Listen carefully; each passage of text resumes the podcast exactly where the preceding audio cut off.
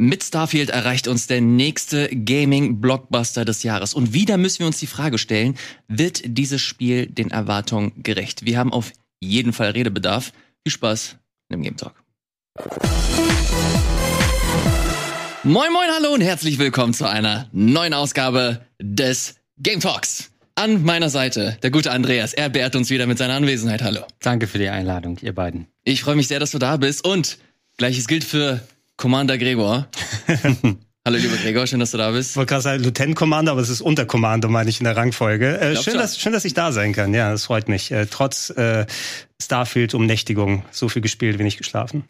Das trifft sich tatsächlich ganz gut. Du hast äh, wie viele Stunden gespielt? Also die, die Uhr sagt in-game 23 Stunden an oder so. Ich weiß nicht, ob ich zwischendurch mal angelassen habe. Ich habe schon recht viel am Wochenende und am Freitag gezockt. Äh, der Early Access war ja von Donnerstagnacht, meine ich, verfügbar. Genau, ich glaube am 1.9. Äh, wurde es freigeschaltet. Genau, genau, irgendwie so, so, so gegen, äh, ich konnte sogar gegen Mitternacht schon mal kurz Echt? anmachen, aber da war ich einfach zu kaputt, um mich konzentrieren zu können, habe es am Tag darauf gespielt, aber dafür einen langen Stream gemacht und dann am Wochenende mal ordentlich immer weiter gezockt.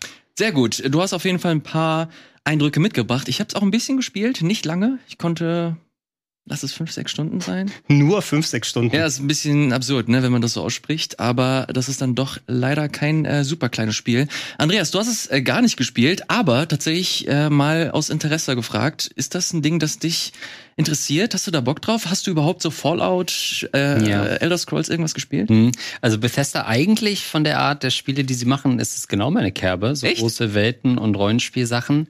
Letztendlich ist es aber so, dass ich glaube ich dieses Morrowind, Morrowind, mhm. äh, Elder Scrolls 3 2002 sehr viel gespielt habe da dann aber irgendwann, weiß ich nicht, die Textdateien verloren hatte, wo alles drauf stand, was ich so an laufenden Missionen hatte ähm, und das auch nie beendet habe. Und seitdem ist es immer in so einer Parallelwelt. Auch so ein Skyrim habe ich irgendwie nie so richtig angefasst, Fallout auch nicht. Ähm, und witzigerweise ist Starfield aber so das erste, wo ich so denke, hm, könnte das auch was für mich sein? Ähm, auch wenn es jetzt nicht auf den äh, Plattformen ist, die ich eben so nutze. Ähm, deswegen bin ich sehr gespannt, was ihr gleich zu sagen habt. Äh, ich bin äh, auch gespannt, vor allem weil das Internet sehr viel ähm, dazu zu sagen hat und vor allem auch sehr stark auseinandergeht. Die einen lieben es, die anderen hassen es und äh, findest du so enorm dann auseinander, weil wenn du jetzt rein wertungstechnisch guckst, also ich finde, hat es ja schon sehr gut abgeschnitten mit 87, 88 Metacritic oder so. Ja, ich hatte das Gefühl, also ich habe mir dann mal angeguckt, wer sind denn diese äh, Publikationen, die die Wertungen vergeben? Wie viele haben Xbox im Namen? Ja, das, äh, tatsächlich, hm. das äh, musst du damit einbeziehen. Und wenn ich auf die großen etablierten gucke, äh, mittlerweile hast du, was Wertung angeht, viele sind ja davon abgekehrt und wollen mhm. das gar nicht machen. Wenn ich, wenn ich mir so die großen internationalen anschaue, sowas wie GameSpot und ja, wer war es, IGN, die waren relativ ernüchternd. Die haben so eine, so eine solide 7 gegeben. Nicht schlecht, aber jetzt auch nicht das, was man sich vom Hype versprochen hat. Das ist interessant, ja. Das hätte ich so nach den ersten Stunden hätte ich das auch gegeben, aber ich, ich, ich taue langsam weiter auf. Also nicht umsonst habe ich jetzt so viel dann gespielt, aber immer interessant zu sehen, wie die Meinung dann hier allgemein ist oder wie es bei euch da draußen vor allem ausschaut, weil ich habe die hitzige Diskussion auch mit äh, dazu bekommen. Einige wollten unbedingt, dass Starfield, das soll der Neuner-Titel für, der exklusive Neuner-Titel für die Xbox sein, ne? damit diese ganzen Playstation-Heinis und die Nintendo-Heinis nicht immer so äh, immer krakeelen müssen. Lass uns da direkt äh, einsteigen. Äh, Gregor, fangen wir äh, bei dir an. Wie ist denn so der Einstieg für dich gewesen? Du hast es zum Early Access am ersten äh, direkt gespielt. Du meinst, ja. du hast es gestreamt. Wie war so der erste Eindruck für dich? Ja, also ich, ich teile so ein bisschen, äh, was Andreas gesagt hat. Also Morrowind habe ich auch noch recht gern gespielt damals. Also ich muss sagen, ich bin mit Elder Scrolls nie so richtig warm geworden. Ich habe schon häufig gesagt, für mich wirkt das so ein bisschen zu generic Fantasy und wie das Leveling da gemacht ist. Ich weiß, es hat sehr viele schöne Sachen dann drin, aber Oblivion habe ich nach einer Zeit liegen lassen, in Skyrim nie so richtig rein reinkommen. Fallout mag ich sehr gerne, die Bethesda-Art von Fallout. Eben auch mit dem Setting, weil ich das Fat-System, also mhm. das, das rundenbasierte mhm. Schießsystem einfach fantastisch finde, wie sie es umgesetzt haben. Ähm, und allgemein das auch recht schön mit äh, ja die, dieser Konterkarierung zwischen Hardcore, Endzeit-Splatter und ah, 50er Jahre Charme. Das hat richtig cool funktioniert. Ja, und Fallout 3 ist vielleicht eines meiner meistgespielten oder längst gespielten Games.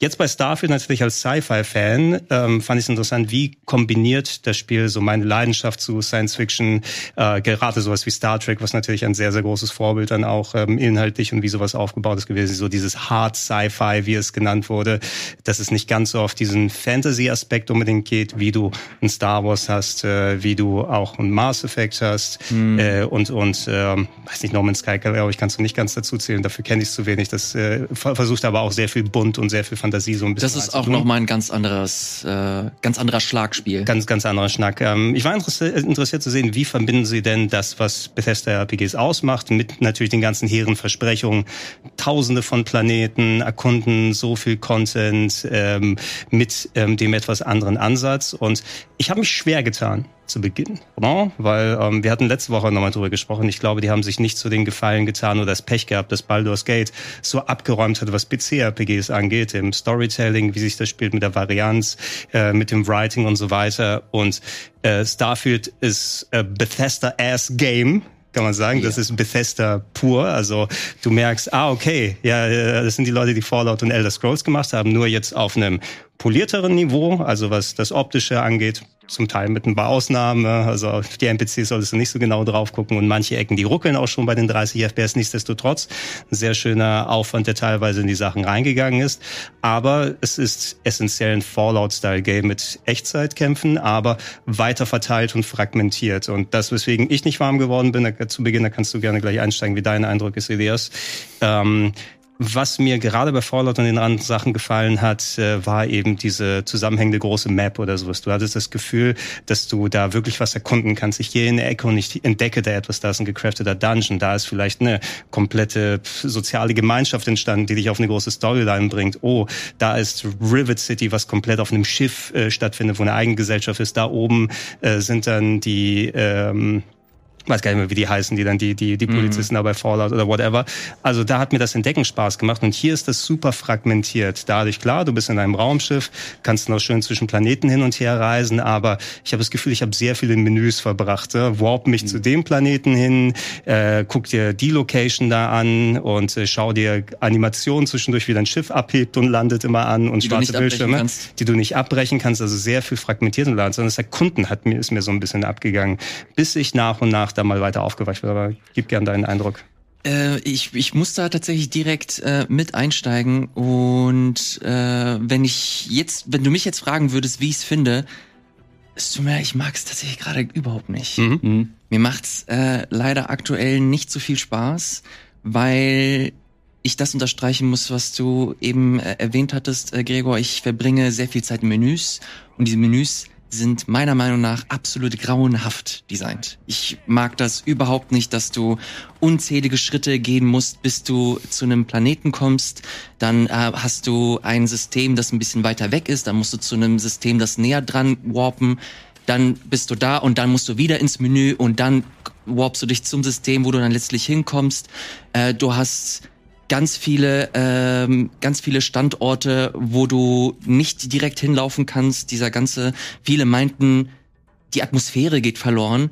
Aber für mich ist viel wichtiger dieser, dieser Erkundungstrieb, mhm. dass ich was im, im Hintergrund sehe und das finde ich halt irgendwie interessant oder das, das trifft mein Auge und meine, meine Neugierde und dann setze ich mir einen Marker und dann gehe ich einfach hin. Und das hast du hier absolut gar nicht. Hier funktioniert alles über Konversation und dann bekommst du irgendwo, du schnappst irgendwas auf und dann bekommst du eine Meldung, okay, du hast eine Quest bekommen.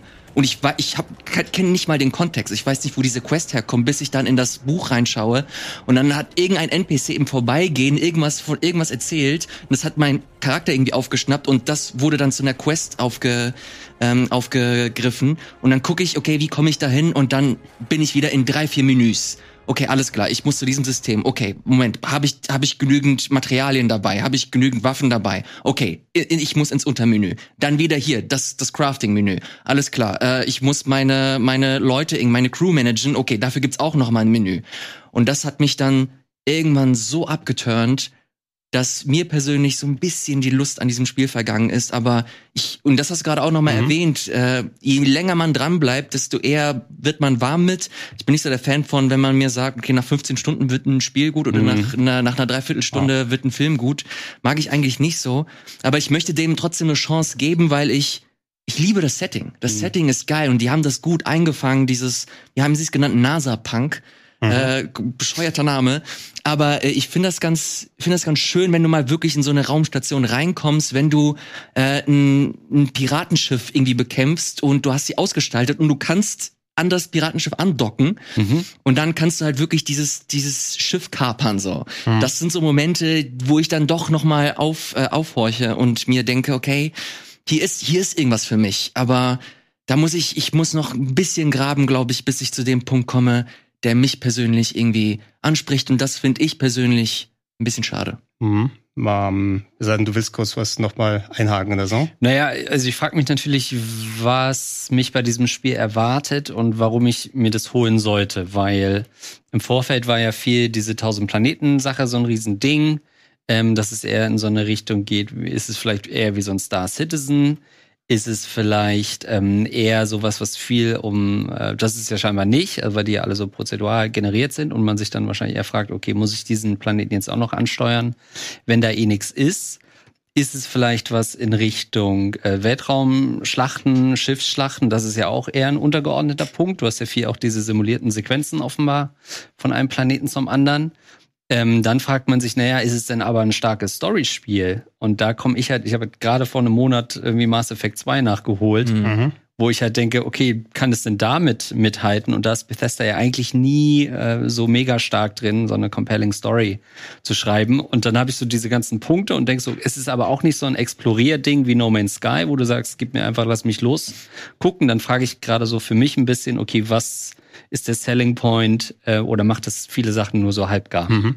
So meine Erfahrungswerte, ich würde nicht sagen, Elias, so von wegen, es wird erst gut nach so oder so vielen Stunden. Das ist mehr so ein Akklimatisieren, wie die Systeme funktionieren mhm. und alles sich durch die Menüs da durcharbeiten. Ich habe es auf der einen Seite dann zu schätzen gewusst, wenn du weißt, wo deine Shortcuts und so weiter sind. Okay, ich möchte zu dem Planeten hinwarpen. Ich habe schon diese Erkundung gemacht, dass ich nicht mehr händisch zu den Systemen springen muss. Ich kann einfach sagen, ah, mein nächster Questpunkt ist im vier Galaxien weiter. Das heißt also Menü, Steuer oder Analogstick runter, Viereck drücken und schon kann ich direkt an die Location hinwarpen, dass dann nur eine Mini-Ladezeit von sechs Sekunden ist, bis ich bei dem Planeten bin, ohne den ganzen Kladderadatsch zu machen. Aber nur wenn du dein Schiff auch entsprechend ausreichend aufgerüstet hast. Also wenn du es nicht genügend äh, äh, Sauer, nicht Sauerstoff, äh, äh Helium, Helium 3 musst du da benutzen.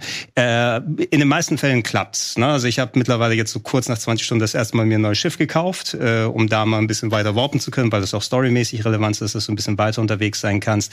Äh, es schleift sich, wie diese ganzen Abläufe da sind. Was aber komplett verloren geht, ist dieser Erkundungsaspekt, wie ihr es gesagt mhm. habt. Ich habe exemplarisch mal einen Planeten genommen und habe mal komplett darauf umgeschaut, was ist denn jetzt da? Wie wird es dann da so aussehen?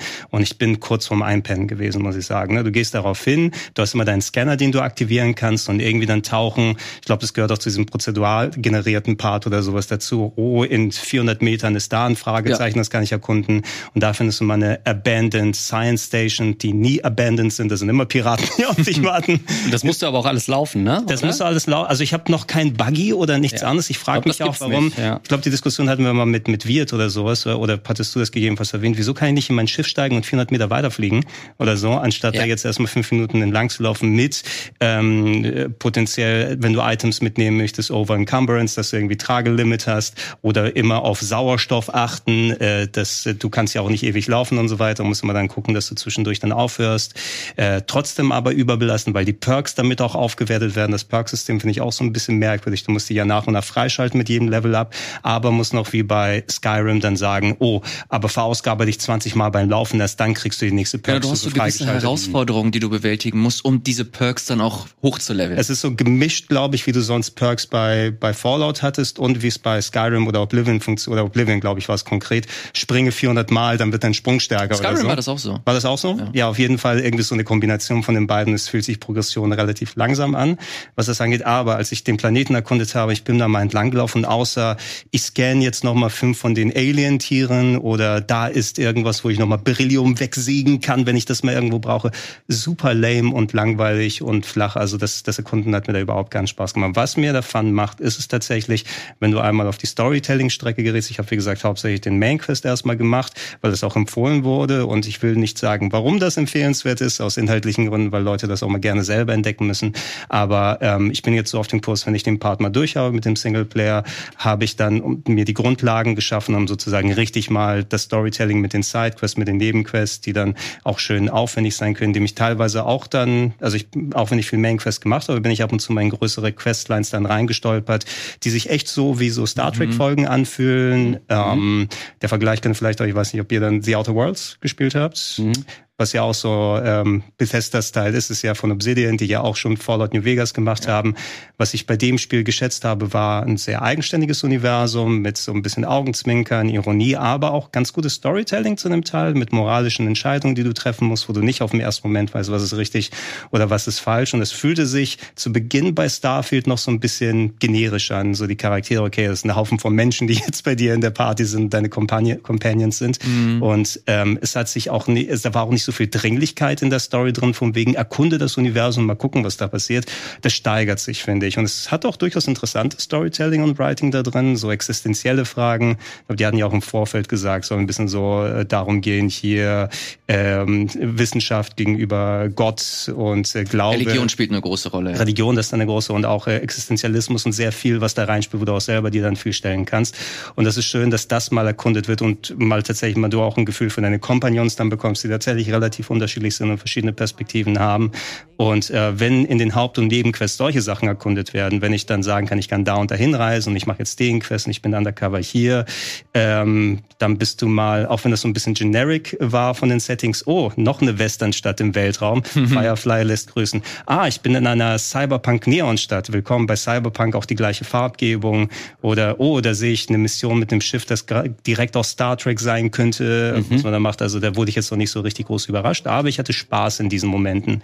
Und, und darauf, glaube ich, werde ich so ein bisschen aussehen. Das Erkunden ist weg. Ne? Also ich habe nicht mehr das Gefühl, ich will da hinlaufen und mir das dann anschauen, sondern einfach, ich will so der, der, der Galaxis meinen Stempel aufdrücken und schauen, was die mir für Geschichten bieten kann. Und in der Hinsicht werde ich das weiterspielen. Äh, Gameplay-technisch hey, es funktioniert schon als Third oder als Shooter, als Ego-Shooter schon ganz gut, aber es ist keine Schnitte gegen das Wett-System. Das kannst du schon machen, aber die richtig clevere Idee, die das über einen Generic First-Person-Shooter hinausbringt, habe ich noch nicht gesehen da. Ich muss aber tatsächlich zugeben, dass ich sehr überrascht war, dass sich das Gunplay ziemlich gut äh, angefühlt ja, hat. War, war gut. Ja. Also ist auch noch mal, also bei Fallout 4 war das schon ein Schritt nach vorne und hier ist das nochmal äh, deutlich besser. Ich habe nochmal nachgeguckt, ich glaube Machine Games und so und, und It Software haben da mitgearbeitet mhm. und äh, da anscheinend auch mitgeholfen.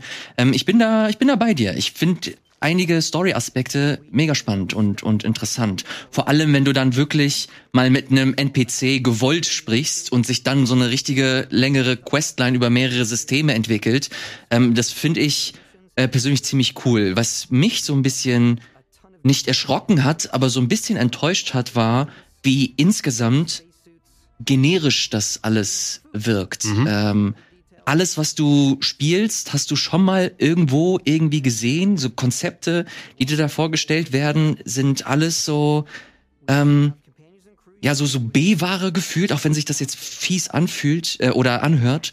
Auch so der ganze Anfang, du bist, du startest so als, als jemand, der in der Mine arbeitet und versuchst Materialien abzubauen und plötzlich stolperst du über ein Artefakt, du fässt dieses Artefakt an und plötzlich bist du der krasseste. Du bist die wichtigste Person des Universums. Hier, hier ist ein Schiff, du wirst jetzt Captain nach ja, fünf Minuten. Ja, du, ähm. du, bekommst sofort ein Schiff, du bekommst mhm. sofort einen, einen, Roboter als, als Crewmitglied. Äh, das, das fühlt sich so mega, so hastig und, mhm. und übereifrig an wo ich das Gefühl hatte, gerade am Anfang, okay, ihr, ihr holt mich gerade gar nicht ab, ich werde hier irgendwo reingeschubst und ihr gibt mir gerade so eine so eine künstliche Schwere, ich, ich die, ich, dir, die mich persönlich gar nicht abholt. Ich sag dir was, wäre vielleicht ein interessanter Ansatz gewesen, wenn du noch nicht direkt sofort losfliegen kannst, sondern du machst erstmal, du erkundest diesen Planeten oder fängst an, lernst deinen Charakter, lernst das Universum kennen und dann ist vielleicht etwas, wo du dann jetzt kriege ich mein Schiff, jetzt kann ich in den Weltraum starten, jetzt eröffnet sich das Ganze. Kann natürlich einigen dann viel zu langsam gehen, das wäre ein schöner Moment, wenn du nach so sechs, sieben sieben Stunden mhm. da bist und dann äh, kriegst du erstmal die, die, ganze Breite zu sehen. Mass Effect ist wirklich ein sehr schönes Beispiel. Du hast ja aktuell, wenn du es gerade spielst, dann auch so mal im Kopf. Ich glaube, mhm. das funktioniert auch da gefällt mir das Universum x-fach besser. Ja. Ne? Auch wenn ich natürlich dieses Hard Sci-Fi oder dieses Science NASA-Punk basierte auch mal zu schätzen weiß. Aber es wirkt vergleichsweise ein bisschen dröge eben, wie dich reinzieht, äh, wie dich Mass Effect reinziehen kann mit den ganzen unterschiedlichen Kulturen, mit Style. Und ähm, bei Mass Effect ist, glaube ich, auch der Vorteil, dein Schiff ist tatsächlich das Zentrum des Spiels. Du gehst überall mit deinem Schiff hin, das ist deine Crew, du redest die ganze Zeit mit denen und bist nicht nur in Menüs unterwegs und warps von einem Planeten zum anderen, sondern das ist der Gegenstand von dem und mhm. du dockst an und gehst mit deiner Crew, mit deinem Spiel dann dahin. Und hier hatte ich wirklich selten das Gefühl, ähm, du musst ja immer wieder in diese Lodge zurückkehren, äh, auf dem einen Planeten, um quasi mit deinen Leuten zu reden oder je nachdem, wen du als Crew da mitgenommen hast, aber äh, da fühlt es sich für mich an, okay, wenn ich mal ein bisschen ein Hauptquartier habe, dann ist es ein schön eingerichteter Raum auf einem Planeten, aber in mein Schiff selber ähm, möchte ich gar nicht reingehen, weil das eher nur mit Ladezeiten verbunden ist und mir das nichts extra weitergibt. Ja, ja, äh, das hört sich alles super äh, negativ an. Das war eigentlich gar nicht, war eigentlich gar nicht so geplant. Äh, ich hoffe, wir haben dir nicht komplett die Lust an der, an der ganzen Nummer genommen. Nee, also es klingt halt so, als gäbe es für alle Teilaspekte des Spiels eben bessere, die äh, bessere Spiele, die sich nur darauf konzentrieren. Willst du eine geile Story haben, dann ist vielleicht eher Mass Effect ein Ding. Willst mhm. du dieses riesige zusammenhängende Ding, Spiel Star Citizen, ähm, willst du explorieren, dann vielleicht eher No Man's Sky. Aber wenn du natürlich alles in einem Game haben willst, dann wiederum ist es wahrscheinlich doch ähm, die, die beste Alternative. Aber da ich momentan ausgeschlossen werde als PS5 ist das ja keine Option für mich. Was ich kaum gemacht habe, ist eigene Schiffe bauen und Basen bauen. Das ist natürlich auch ein sehr großer Part, ja. der dich da nochmal reinziehen wird. Aber das war etwas, da kann ich mich jetzt auch noch nicht vernünftig damit beschäftigen. Ich habe nicht die Ressourcen und auch nicht die Muße jetzt zu sagen, okay, für irgendwelche Sachen gehe ich erstmal sammeln mhm. und Geld verdienen und alles, sondern ich will erstmal ein Gefühl dafür bekommen, wie es sich spielt. Auch wenn es sich negativer anhören mag, ich habe sehr viel Spaß mit dem Spiel. Wie gesagt, ich konnte dann auch am Wochenende habe ich wirklich sehr viele Stunden investiert, wo ich einmal über diesen Hubbel drüber war, weil das grundsätzliche Gefühl und wie mich das nach und nach alles reinzieht und vor allem auch, weil das Writing-Gefühl dann auch interessanter und spannender wird. Ähm, ich kann mir sehr gut vorstellen, dass ich das auch noch weiter spielen werde. Ich dachte jetzt zu so dieser 87 Metacritic, der da so gekommen ist, so ein bisschen hochgegriffen. Ich kann so langsam verstehen, jetzt, wo die Leute das dann mal ausführlicher gespielt haben. Den Main Quest, den soll man ja auch so in 20 bis 30 Stunden durchhaben. Mhm. Ich denke mal, dann bin ich dann auch dann so weit und kann dann das richtige Spiel auf mich wirken lassen. Was ich jetzt aber schon weiß, was ich nicht machen werde. Ich werde da nicht hingehen und jeden Kackplaneten scannen und erkunden und mir dann irgendwelche random generated äh, Piraten-Hideouts dann da suchen, sondern eher gucken, wo ist der handgecraftete Content. Äh, was du dann aber findest, also jeder NPC ist vertont auf Englisch und auf Deutsch. Äh, ich habe auf Englisch geschaltet, weil die deutsche Synchro asynchron ist leider. Ja, ähm, und einiges an Schreibfehlern drin waren in den Texten. Und ja, auch so Sinnfehler in der Übersetzung. Ja, ich habe ich habe ich spiele das mit englischer Vertonung, aber auf mit deutscher Sprach mit Sprachtiteln, mhm. weil man das nicht umstellen kann. Ich habe den System das System umgestellt. Ja, okay, ich habe ich habe ein deutsches äh. System deswegen. Ähm, und du hast extrem viele Dissonanzen. Mhm. Also du hast verschiedene Deutungen, äh, wie sie letztlich äh, übersetzt wurden.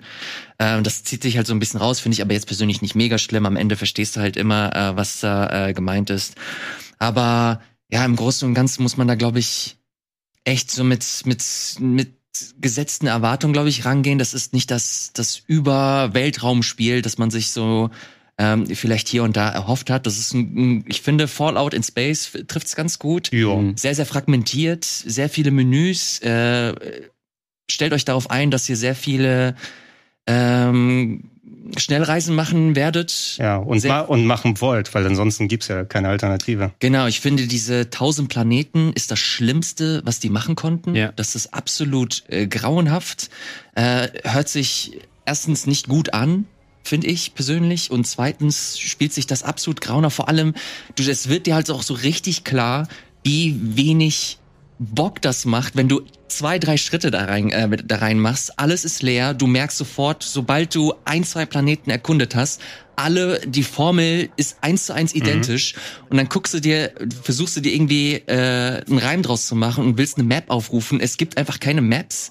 Und das zieht sich durch. Du ja. denkst, okay, alles klar, es gibt nur in den random äh, generated Planeten keine Maps. Und dann gehst du zu den großen Städten und willst dir eine Map aussuchen, gibt's auch keine vernünftige. Wow. Da sind so viele kleine äh, Kinderkrankheiten drin, wo ich leider nicht guten Gewissens gerade sagen kann, okay, das ist etwas, das man, das kann man, muss man sich auf jeden Fall dieses Jahr noch äh, geben. Ähm, aber zu meinem, ich will kein finales Fazit geben, aber wie gesagt, es sind sechs, sieben Stunden oder so. Und ich hoffe, dass je länger ich spiele, das Problem ist, wir haben auch noch so viel anderen Kram, der jetzt noch kommt. Ich mhm. weiß ehrlich gesagt nicht, wie, ob ich die Zeit investieren kann, um damit Starfield irgendwann halt gut genug wird, also, in Anführungsstrichen. So, so gut Baldur's Gate 3 ist, ich mache Starfield ein bisschen mehr an, muss ich ganz ehrlich zugeben, weil ich immer auch ein Sci-Fi-Fan bin und dann so äh, und auch so dieses generic RPG Bethesda Gameplay, das das trifft schon einen gewissen Nerv bei mir. Und ich werde es weiterspielen, ich werde dann äh, in Ruhe weiterschauen, wie sich's wie sich's anfühlt, wie es sich ergibt. Ähm, dadurch, dass ich eben Bock hatte, Starfield mhm. äh, weiterzuspielen, zeigt das für mich persönlich zumindest aus, okay, es es es ähm, drückt schon die richtigen Schalter. So, und wenn dann das Storytelling richtig cool wird, ich habe auch wie gesagt auch bei Nebenstories gehört, dass die wirklich schön aufwendig sein sollen und was sich wenn sich was lebendig anfühlt, fühlt sich auch lebendig an, solange man nicht in diesen random generated Dingern dann unterwegs ist, äh, ist es schon eine andere Hausnummer. Als da, also, es bedient das, was Outer Worlds nicht bedient hat. Das war sehr, sehr kleinteilig. Ne? Da hat sich alles angefühlt wie so ein, so ein Hinterhof, wo du unterwegs warst. Ein großer Planet hier, die drei Straßen, wo du entlang gehen kannst. Ach, interessant. Okay, ich, ich wusste tatsächlich nicht, wo die großartigen Unterschiede sind zwischen Outer Worlds und Starfield jetzt. Ja, Outer Worlds hat das zu Beginn interessanteres Setting, aber sie machen zu wenig draus für mich gefühlt. Es war nett, dass man ein komplettes Spiel so in 20 Stunden dann komplett auch durchballen kann, so ein RPG. Aber das fühlt sich dann doch, ähm, ich hätte gern mehr Zeit da drin verbracht mhm. und mehr einfach von dem Ganzen gehabt. Deshalb habe ich auch große Hoffnung in The Outer Worlds 2. Ähm, für mich erreicht es bei weitem nicht Mass Effect, muss ich sagen, weil das schon eher, und auch komplett abgesehen davon, dass du diese ganzen Alien-Kulturen oder sowas hast, der Ansatz hier ist schon interessant, aber Mass Effect hat einfach viel mehr daraus gemacht. Und auch Musik und sowas ist schon cool bei Starfield, aber dieser ganze Sphärenklang bei Mass Effect ist auch mehr mein Bier. so dieses, dieses äh, pompöse Star Trek-Style ja. und alles hat nicht so ganz gezündet bei mir bei Starfield bisher. Das ist wirklich der Punkt, wo ich am wenigsten auszusetzen habe. Ich finde die tatsächlich ganz geil. Ja. Also die ist, ich finde gerade in so bestimmten Momenten mit ihren epochalen Klängen, wie sie da einige Szenen nochmal unterstreicht. Das ist wirklich der Punkt, wo ich absolut nichts auszusetzen habe. Ich finde die Musik echt gut. Also später, Während du die Map suchst. ja, ja, also, Sound ist gut. Falls du ihr das mal weiter mit der Story und so weiter äh, machst, also was sie da gerade auch an Industrial Design und wie sie dann so ja, Raum, also Raumflugzeuge, ein, irgendwelche Heil-Items oder die ganzen, ich könnte mich eigentlich den ganzen Tag im Menü dann äh, im Menü verbringen und mir die Items angucken, wie sie da gecraftet haben. Da ist schon sehr viel schönes Design da reingegangen. Mal gespannt, was deine Meinung ist, wenn du siehst, was sie da teilweise ja, angestellt ja. haben. Damit. Ich werde mir, ja, ich werde mir Mühe geben, da vielleicht noch ein bisschen ähm, äh, reinzuschauen. Series X spielst du, oder? Genau, ich spiele auf der ja. Series X. Äh, 30 Frames, äh, ich glaube auch festgesetzt. Du kannst da, du hast da keinen Performance du kannst, oder ähnliches. Du, nee, du kannst nichts mehr machen. Ich habe schon Ecken gefunden, wo ich sie auch runtergebracht habe. Ich bin ja. mal, ich bin mal irgendwie so in dieser ersten Stadt, wo du bist, ist da so ein Wasserfall. Ich bin einfach mal runtergesprungen. Hast du Dann PC oder Xbox gespielt? Xbox Series ja. X, ja. Und da wurde schon mal einstellig im Frame-Bereich. Also wenn, wenn ich an der richtigen Ecke gewesen bin, wo du wahrscheinlich nicht sein sollst. Okay. Aber sehr selten. Entfernt. Ich hatte tatsächlich bisher überhaupt keine äh, Probleme. Also auch bugmäßig bin ich sehr, sehr positiv Ich hatte einen. Ja. Ich war eingeschlossen im Raum und konnte Quest nicht weitermachen. Okay, ich hatte bei Fallout hatte ich zu der zu dem Zeitpunkt nach sechs sieben Stunden hatte ich glaube ich 10, 15 oder so, die mich einfach daran gehindert haben, das Spiel weiterzuspielen. Und hier ist es relativ äh, smooth, also da haben sie sich, äh, da hat dieses extra Jahr auch ganz gut getan. Ja. Ähm, insgesamt fühlt sich das polished an, aber äh, ja diese diese Fragmentierung und dann noch dieses sehr vorhersehbare Gameplay. Also das, das Spiel schafft es bisher nicht, mich zu überraschen, aber da ist mein Wort gerade nicht sonderlich äh, aussagekräftig. Ähm, insgesamt bleibt, glaube ich, ein Ding, das vor allem so Bethesda Rollenspielfans echt abholen kann. Du als jemand, der du hast, du hast fucking Elex gespielt ja. und gemocht. Ich habe es mich nicht getraut also, zu sagen, also aber diese Jetpack-Szenen Also tut mir leid. Also das, da steht dein Name drauf. Ein bisschen schon, ja. Bin auch nicht so ein riesen äh, Sci-Fi-Fan, wenn es um so Weltraum geht, aber all diese Einschränkungen dass du nicht so riesig explorieren musst und auch nicht kannst, das schreckt mich nicht ab. Also wenn Gregor ja. mir nächste Woche sagt, ey, die Story ist geil und lohnt sich, dann ist es für mich eher greifbarer zu sagen, okay, ich habe da 60, 70 Stunden und dann bin ich aber auch durch. Mhm. Ähm, aber die muss halt auch gut sein. Sonst ja. äh, spiele ich halt Mass Effect 3, na und? Tue ich das halt an. ich finde Mass Effect 3 gar nicht so schlecht. Ja, also, also wenn du schon da angekommen bist und Mass Effect 2 durch hast, äh, finish the journey. Okay. Gregor, wie ist denn deine Meinung dazu, dass das Spiel am 1. September in einem Early Access äh, erscheint? Gefühlt ist es eigentlich schon draußen, aber eigentlich nicht.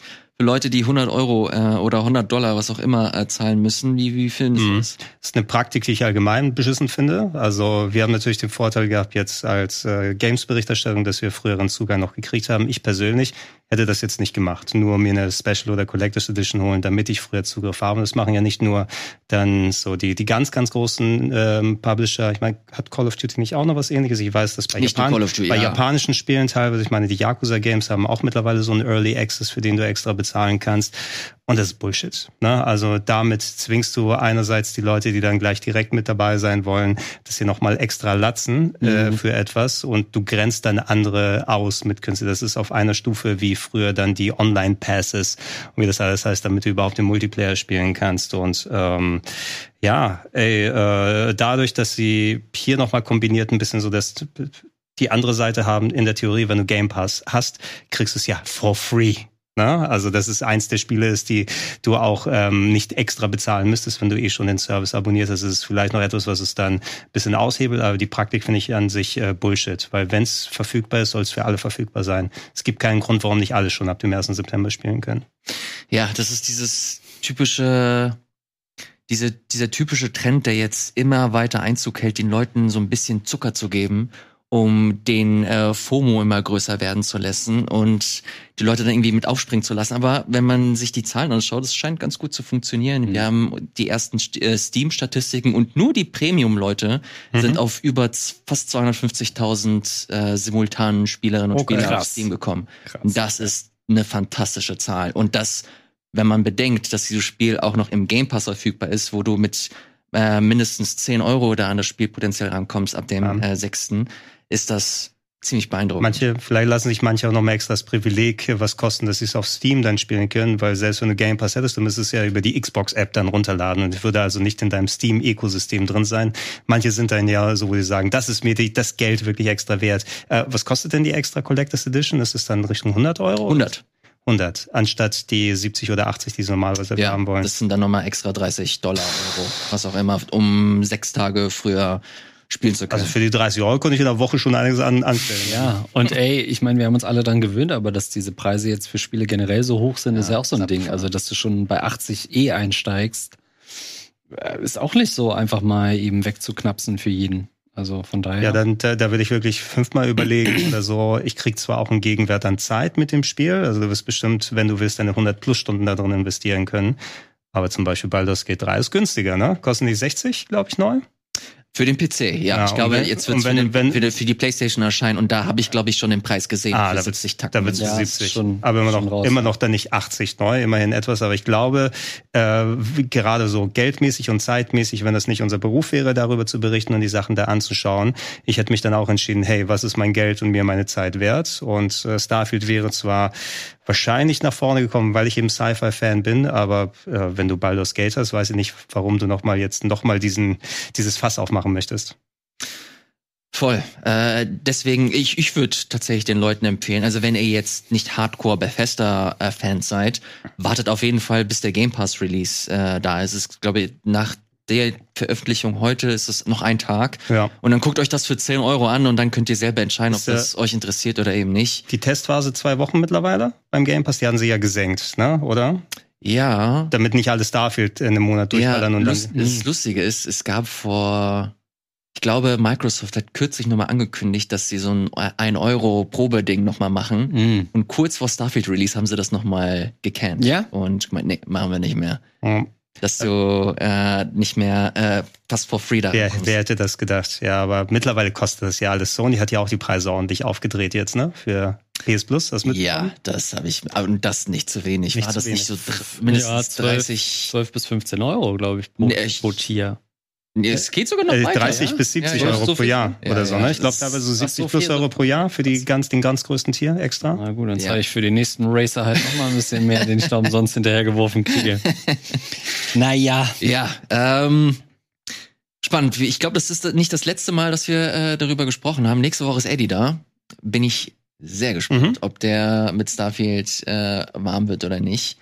Ähm, hier machen wir aber erst einmal einen Punkt dazu. Schreibt uns sehr, sehr gerne unten in die Kommentare, wenn ihr dann die Möglichkeit bekommt, habt Starfield zu spielen, wie ihr es findet. Habt äh, oder wird dieses Spiel euren Erwartungen gerecht oder ist das ein Ding, das ihr getrost zur Seite äh, packen könnt? Schreibt es sehr, sehr gerne in die Kommentare. Wir machen jetzt eine kurze Pause und sind dann gleich wieder zurück mit weiteren fantastischen Themen. Und da sind wir auch schon wieder zurück mit dem Game Talk. Starfield haben wir hinter uns gelassen, aber wir haben noch einige schöne Spiele vor uns. Ein Spiel, das Andreas mitgebracht hat, äh, Finde ich sehr, sehr spannend. Habe ich persönlich noch gar nicht gespielt. Nein, wir reden nicht über Jurassic World Evolution 2, das kommt uh. später. Ich möchte über There is no Game sprechen. Ah ja. Mm. Was ist ähm, das? Uh, There is no Game ist ein ähm, süßes kleines Indie-Spiel. Ich glaube, bei uns hat es auf dem äh, Simon mal sich vor ein paar Jahren angeschaut. Ähm, ja, man würde das vielleicht überschreiben als so ein bisschen Metagame. Also Achtung, ah, wenn ihr ja. vorm Fernseher sitzt, ähm, die vierte Wand wird gebrochen werden. ähm, das ist normalerweise immer so eine Prämisse, wo man sagt, wow, okay, habe ich alles schon ein paar Mal gesehen. Drum Your Pixel haben das Ganze gemacht. Und man startet eben ähm, ein Spiel. Ähm, das Spiel redet aber mit dir und sagt dir direkt, hier gibt's kein Spiel, hier gibt's nichts zu sehen. Und wie wir es hier auch sehen, interagierst du so ein bisschen über verschiedene Ebenen mit der Spielwelt selbst, auch mit den Menüs, äh, mit verschiedenen Buttons. Süß. Ähm, und findest so im Laufe des Spiels immer wieder so kleine Werkzeuge, mit denen du zum Beispiel Buchstaben aus einem Logo rausholst und oder vielleicht auch mal eine Axt ähm, aus einem äh, aus einem Logo, die dann in dein Inventar fällt. Dann kannst du die in einem anderen Screen, wo du wie in einem Menü hin und her gehst, ähm, die, die, das jetzt benutzen, um da was anderes zu lösen. Und unterwegs findest du immer wieder so verschiedene Minigames und eben auch Parodien, würde ich mal sagen. Also unter anderem auch eine Zelda-Parodie, die sehr überraschend kommt, aber super witzig auch umgesetzt ist. Ähm, und dabei nimmt sich das Spiel natürlich nie zu ernst. Ähm, und es lebt eben davon, dass das Spiel mit dir redet. Ähm, Im Laufe des Spiels kriegst du dann auch noch mit, oh, es gibt ja irgendwie noch so eine andere Ebene. Es gibt auch einen Antagonisten, der eben ja im Endeffekt äh, ein, ein ähm, Bug ist. Ähm, und mit dem agierst du dann und begibst dich auf so eine Reise durch eigentlich verschiedene unterschiedliche Spiele und Games und musst immer so ein bisschen auf der Hut sein und um Alter, die Ecke decken. Das sieht cool aus. Es ist, es ist wirklich das perfekte Switch-Unterwegs-Spiel. Ähm, ja, wo du wirklich ein paar Mal auch stuck bist, ne? Also manchmal sind es recht einfache Dinger, dass irgendwelche Schrauben in dem Schild sind und dann findest du in einem anderen Screen was zum Drehen und machst die Schrauben locker und dann ist dahinter ein Button, den du nicht pushen sollst, dann pushst du den doch. Aber manchmal ist es auch echt so, dass du denkst, okay, wie krieg, wie komme ich jetzt da ran? Ich sehe, okay, äh, jemand anders rutscht in einem anderen Screen, in einem anderen Minigame irgendwie auf, auf was aus das Wasser muss ich nehmen und muss dann in einem anderen Screen benutzen und so weiter. Also es hat schon auch so die eine oder andere Kopfnuss ähm, und ist dabei sehr sympathisch erzählt, alles auf Englisch ähm, und macht einfach Spaß und hat echt so ein paar auch Wendungen, wo ich dachte, wow, okay, wo sind wir denn jetzt hier gelandet? Ähm, und ähm, ja, es ist super kurzweilig. Ich glaube, in zwei, drei Sessions äh, hat man es durch bis zu zehn Stunden, je nachdem, wie, wie okay. äh, fix man sich anstellt bei den Rätseln. Ähm, und wird am Ende auch tatsächlich recht emotional. Also zumindest gibt's auch so eine kleine versteckte Liebesgeschichte, mhm. wo man aber erstmal auch eine Weile braucht, um das alles zu checken. Ja, und wie gesagt, immer dieses Brechen der, der Ebene ähm, fand ich so in der Form, habe ich das so noch nicht gespielt. Ähm, mit so vielen unterschiedlichen Ebenen auch.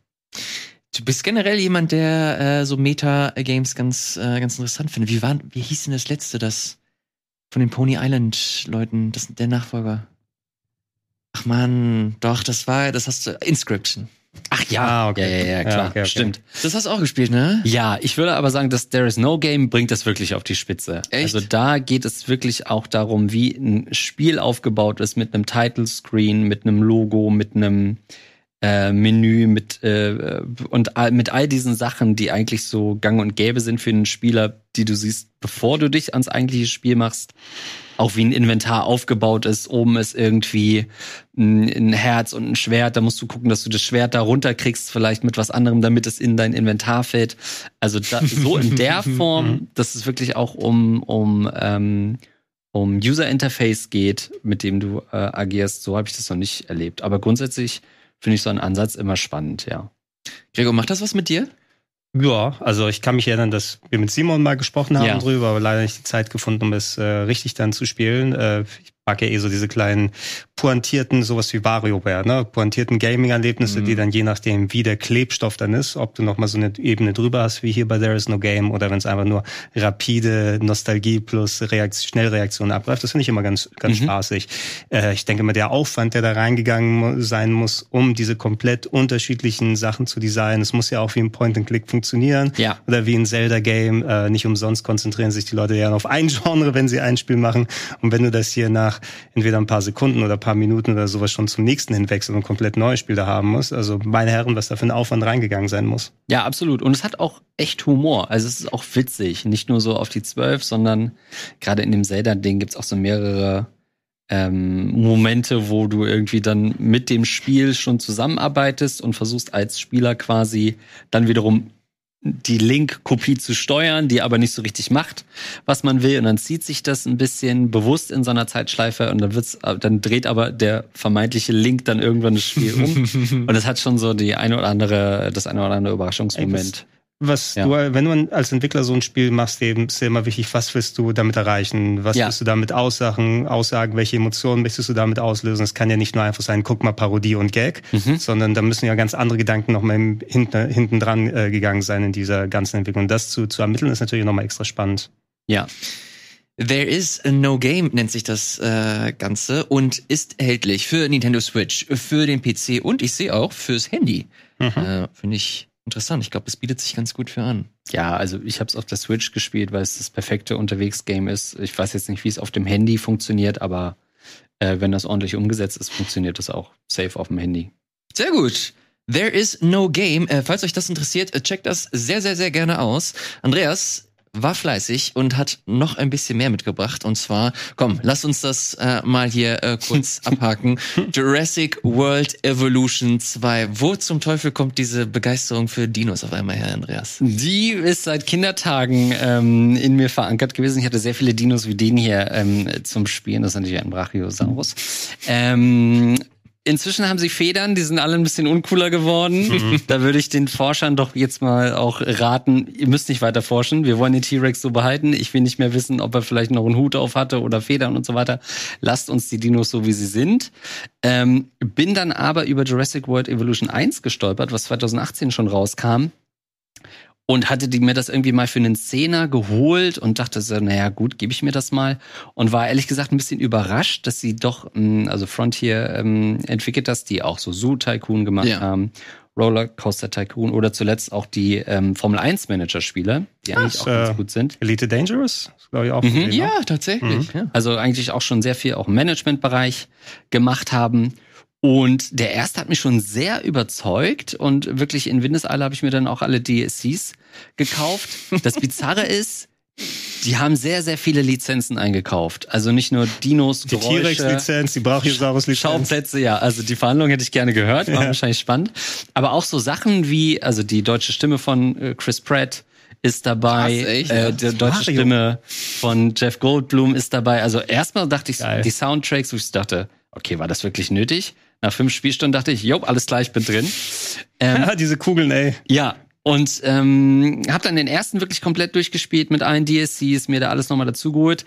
Das ist so ein bisschen der Wermutstropfen. Offensichtlich sind die Lizenzgebühren sehr hoch, so dass sie für jeden DSC auch nochmal 10, 12 Euro ah, ja. verlangen, um so auf, auf ähm, Marge zu kommen. Und der zweite Teil macht einiges besser als der erste Teil. Nicht alles unbedingt, ja, manche Sachen sind auch ein bisschen verschlimmbessert, aber es schafft wieder sehr, sehr cool eben diese Immersion ähm, mit den Dinosauriern. Der eine oder andere hat sich vielleicht auch im PlayStation Plus Essential geholt, was vor zwei Monaten meine ich. Im Game Pass ist es auch ja sehr lange gewesen. Nur ganz kurz für Kontext, es ist ein, ein Managementspiel. Ja, mhm. es geht darum, einen Park aufzubauen, Dinos auszubrüten, ähm, währenddessen musst du immer wieder auch ähm, deine Gäste zufriedenstellen, Einkaufsmöglichkeiten bieten, Attraktionen mhm. bieten, okay. verschiedene Gehege und so weiter. Ähm, der Management-Part war gerade im ersten Spiel sehr reduziert, abseits der Dinos. Ähm, Im zweiten ist es deutlich mehr, deutlich mehr Shops und andere Gebäude, die du bauen kannst. Er überschattet aber nicht das, was man eigentlich in dem Spiel machen will. Und das ist natürlich sich um die Dinos kümmern. die auszubrüten, ähm, zu sehen, wer kann mit wem kohabitieren, wer kann zusammenwohnen, ähm, riesige Pflanzenfressergehege zu erstellen, wo du dann äh, deine äh, Brachiosaurier hast, wo du dann irgendwie so eine kleine Herde hast von Vogelsauriern, wo du irgendwie noch äh, Triceratops rumrennen hast und die fressen auch alle und treffen sich dann an der Wasserstelle, die du baust. Du kannst deine Gehege super ähm, äh, gestalten. Nicht mit so massig viel Tools, dass du sagst, okay, der Fantasie sind keine Grenzen gesetzt, aber genug, um irgendwie richtig schöne Habitate äh, aufzuziehen.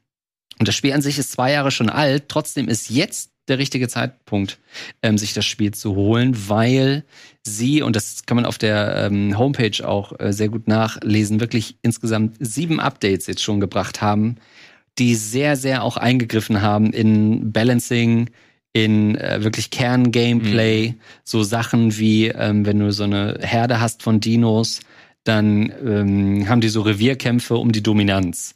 Und in der frühen Version des Spiels ist es ständig passiert, dass es ständig diese Grabenkämpfe gab mit Verletzungen. Das haben sie deutlich runtergeschraubt. Ähm, Im ersten Teil war es noch so, dass die Dinos, sobald du irgendeines ihrer Umweltbedürfnisse nicht erfüllt hast, sei es irgendwie das Territorium nicht groß genug, irgendwer mit im Gehege, den sie nicht mögen, zu wenig Wasser, falsche Nahrung, sind die komplett immer durchgedreht und du hattest Probleme, die im Zaum zu halten, im wahrsten Sinne. Jetzt ist es alles ein bisschen ähm, entspannter. Das heißt, jo, wenn sein Ankylosaurus nicht so viele Nüsse da vorfindet, wie er vielleicht mag, aber die Früchte passen, dann kommt er klar. Ähm, und das macht das Ganze schon deutlich smoother. Ähm, und wie gesagt, sie haben sechs, sieben Updates vorgenommen, die wirklich sehr viele Sachen ähm, gefixt haben, Schwierigkeitsgrad runtergefahren haben. Äh, und jetzt hast du eigentlich ein Spiel mit sehr vielen verschiedenen Modi, Du hast ähm, einen äh, Chaos-Theorie-Modus, der so ein bisschen basierend auf den einzelnen Filmen so ein äh, Was wäre wenn Szenario kreiert ah, ja. und sagt, okay, wenn dieser äh, Jurassic Park nicht untergegangen wäre durch diesen äh, Sicherheitsbeamten, der die Tore aufgemacht hat, wie hätte der dann ausgesehen? Spiel mal und so weiter. Dann kriegst du immer so kleine Missionen, Dinos, die dir geliefert werden und ähm, äh, bestimmte Missionsziele, die du erfüllen musst. Es gibt einen Kampagnenmodus, der leider, gerade die Basiskampagne ist super enttäuschend im zweiten Teil. Mhm. Das ist eigentlich nicht mehr als ein gutes Tutorial, wo du immer denkst, jetzt geht's gleich los und dann ist es vorbei. Das hast du in fünf Stunden durch. Ähm, dafür gibt's aber so die Fülle an Modi. Es gibt Herausforderungsmodus, wo du ein Land kriegst, eine Karte, eine Region und dann gibt's so Bedingungen wie, äh, darfst jetzt keine Fleischfresser aus bilden, du darfst das nicht machen, aber erreiche bitte fünf Sterne mhm. mit deinem Park. Und deswegen ist jetzt genau der richtige Zeitpunkt zuzuschlagen, weil es gibt so zwei Story-DLCs. Ähm, der eine ist so ein bisschen wie die Kampagne im ersten Teil, dass du so über drei Inseln äh, versuchst, jeweils unterschiedliche Parks ähm, aufzubauen und du wirst immer von einer Insel zur nächsten geschickt, weil dann ist da plötzlich einer äh, ausgebrochen, dann musst du da zurück, dann gibt's da ein neues Problem. Und das ist eigentlich das, was ich auch empfehlen würde, wenn man sich das vielleicht eh im Essential ähm, gesichert hat oder im, im, Game Pass, dass man sich diesen letzten Malta DSC oder Dominion heißt da dazu holt und dann hast du eigentlich eine Fülle an Modi, mit denen du 70, 80 Stunden locker verbringen kannst. Plus es gibt natürlich einen Sandkasten-Modus. Ja, und das ist mein Leben. Meine Güte, steht. Wer das auf Instagram verfolgt, scheiße, da gab es richtig viel Content. Äh, Schau alles, diesen Langhals an. Alles mhm. werbefrei, ja. Äh, Flu das ist halt das Geile. So, kennt ihr so Spiele, wo du sagst, okay, ich habe den ersten Teil gemocht und dann gibt's so eine, eigentlich minor, eine kleinere Änderung, wo man sagt, scheiß drauf, ich zahle trotzdem dafür. Ich habe acht Euro investiert nochmal in Meeresschildkröten. und Krokodile. Oh Shit, habe ich da schnell zugeschlagen. Weil die können dann auf einer Plattform sich chillen im Wasser. Generell, diese Lagunenform ist so geil. Du hast halt so riesige Wasserlagunen zusammenhängt. Dann hast du so einen Mosasaurus, so ein Riesenvieh, was zig Meter groß ist. Kannst du Haie aufhängen. Und dann kommt der von unten, schießt hoch und frisst sich den Hai. Und du denkst so, ja, alles klar, mehr davon. Und das entschädigt dann für, und die gibt's durchaus Gameplay-Unzulänglichkeiten, ähm, Flugsaurier, die du in dein Gehege setzt. Dann kannst du so Deko-Stangen da aufstellen, dann setzen sie sich da drauf, setzen sich auf die Stangen, fliegen runter an so ein Fischbecken, was du reinbaust, dann fressen sie da Fisch. Das ist alles so niedlich, die zu beobachten. Ich habe mich immer gefragt, wer zahlt für diese Guck mich nicht so an, ja? ja, Was bist du? ich bin das. Acht Euro, here we go. Ja, die, die wissen, wenn sie den Preis für diese Add-ons dann aufrufen, okay, die Leute sind bereit, das zu zahlen, weil es so geil Ja. ist für die Ja. Zielgruppe. Absolut. Wiederhol noch mal ganz kurz, hast du dir das Basisspiel auch gekauft oder war das in einem Essential? Äh, Wo hast du es her? Ja, ich habe, ähm, nachdem ich den äh, ersten Teil für 10 Euro geholt hatte äh, und die DLCs dann nochmal für jeweils 10 Euro, habe ich mir das zweite Ding in der Deluxe-Edition geholt, Ach krass. Okay. ähm, weil es reduziert war, im Angebot war. Dann kam es in Essential, habe ich mich natürlich ein bisschen geärgert. Hab jetzt aber nochmal die DLCs auch im Angebot für jeweils 9 Euro dazu geholt. Mhm. Ähm, und da würde ich wirklich ein bisschen sagen, guckt euch die DLCs an. Es gibt so einen Biosyn Story DLC.